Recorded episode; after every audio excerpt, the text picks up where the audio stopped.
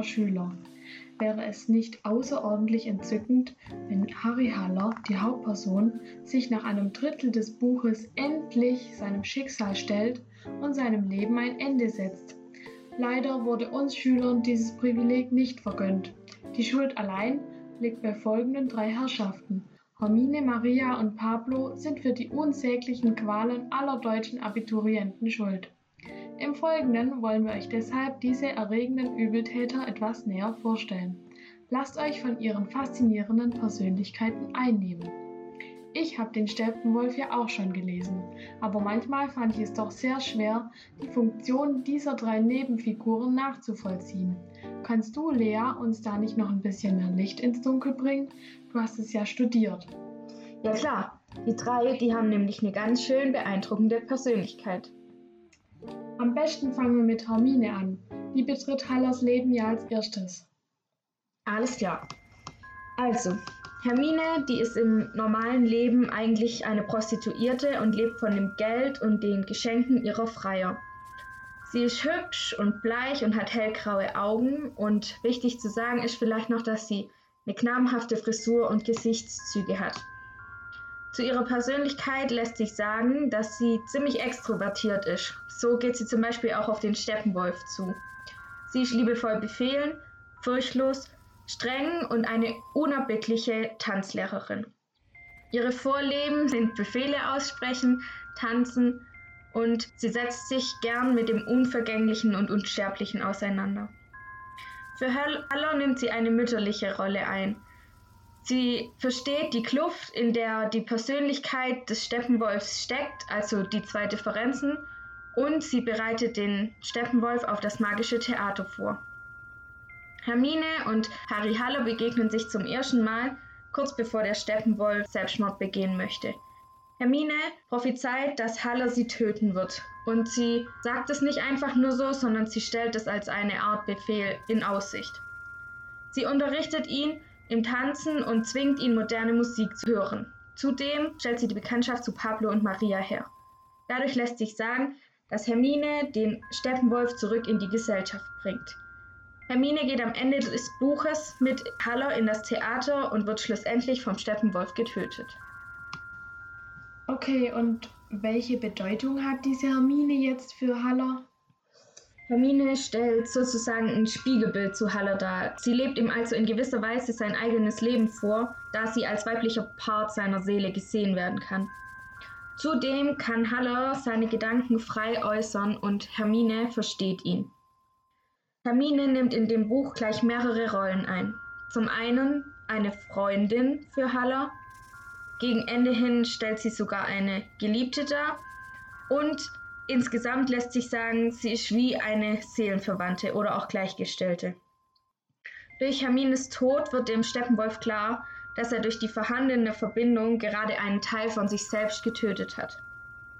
Also abschließend lässt sich sagen, dass Hermine Haller eigentlich aus seinem Loch des Selbstmitleides rausholt und ihn zurück in die Gesellschaft führt. Da sie ebenfalls eine Art Steppenwolf ist, kann sie Haller das Gefühl von Verständnis geben. Sie ist eine Art Schlüssel zur Selbsterkenntnis des Steppenwolfs und stellt den Startpunkt für einen Kampf in den Ausweg dar. Durch Hermine ist die Hoffnung auf ein besseres Leben gegeben.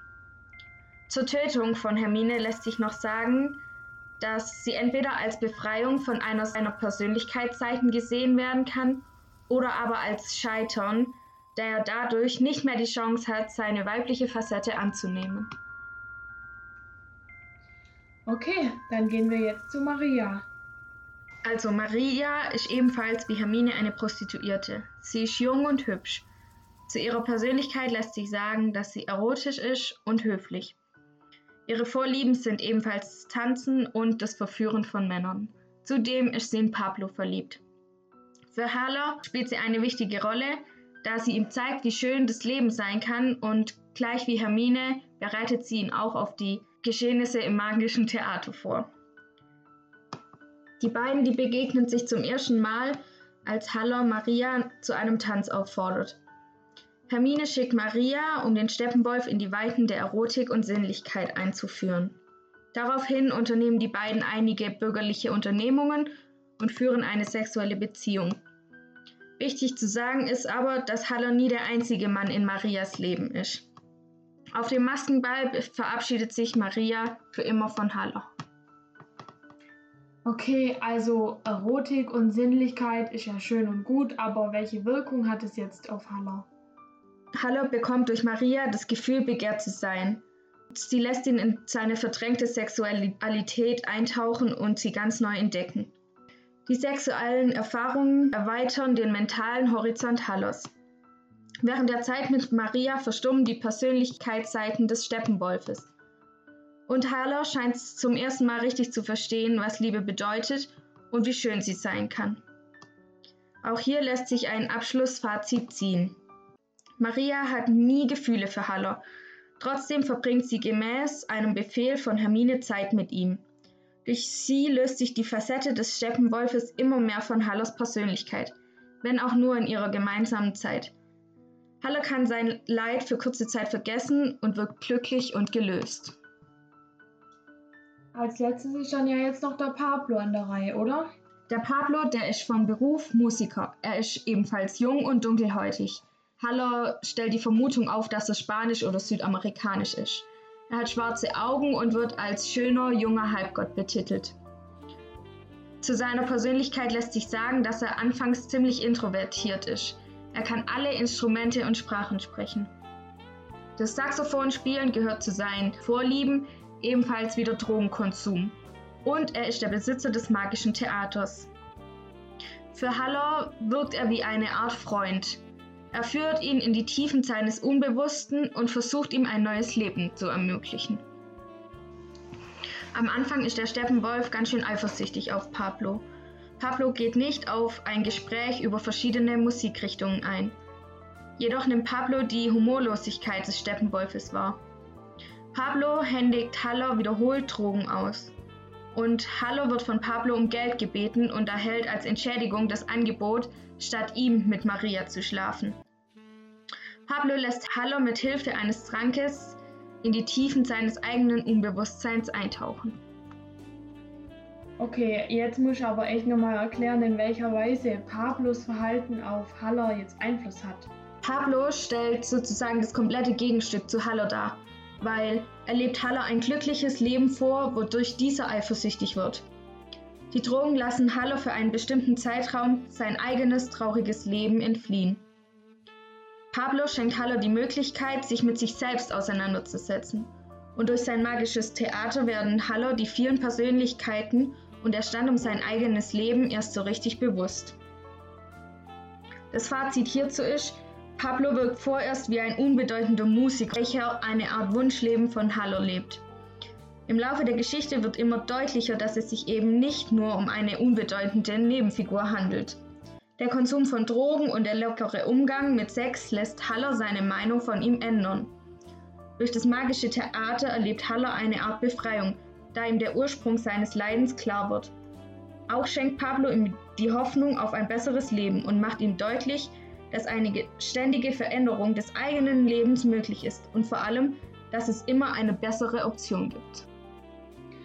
Okay, und kannst du uns die drei jetzt nochmal so in Bezug zueinander setzen? Klar. Also, allgemein lässt sich sagen, dass die Nebenfiguren das Leben des Steppenwolfes positiv beeinflussen. Sie nehmen sich seiner an und schenken ihm Aufmerksamkeit.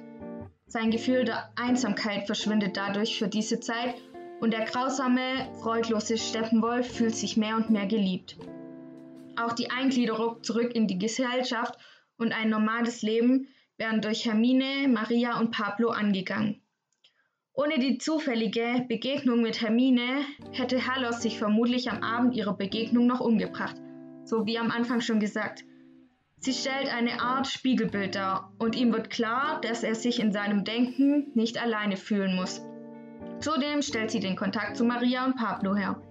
Maria schenkt Halle Liebe und eröffnet ihm die von ihm selbst verdrängte Welt der sinnlichen Freuden und Körperlichkeit. Pablo stellt anders als Hermine und Maria kein Teil von Hallos Psyche dar, sondern steht für dessen Gesamtheit. Zum einen verkörpert er alles, was Haller schmerzlich vermisst, wie etwa seine gerade zulässige Umgang mit Sex, Drogen und weiteren Sinnlichkeiten. und andererseits fungiert er als Inhaber des magischen Theaters. Ohne diese drei Personen, die Haller den nötigen Schubs und erforderliche Unterstützung geben, wäre dieser vermutlich für immer in seinem Selbsthass, Schmerz und Tod verloren gewesen. Also jetzt habe ich wirklich verstanden, welche Bedeutung die drei haben. Vielen Dank, Lea, dass du dir Zeit genommen hast und auch vielen Dank an euch Zuhörer. Ihr könnt euch schon auf die nächste Episode freuen. Da werden wir uns dann mit Fausts gespaltener Seele beschäftigen.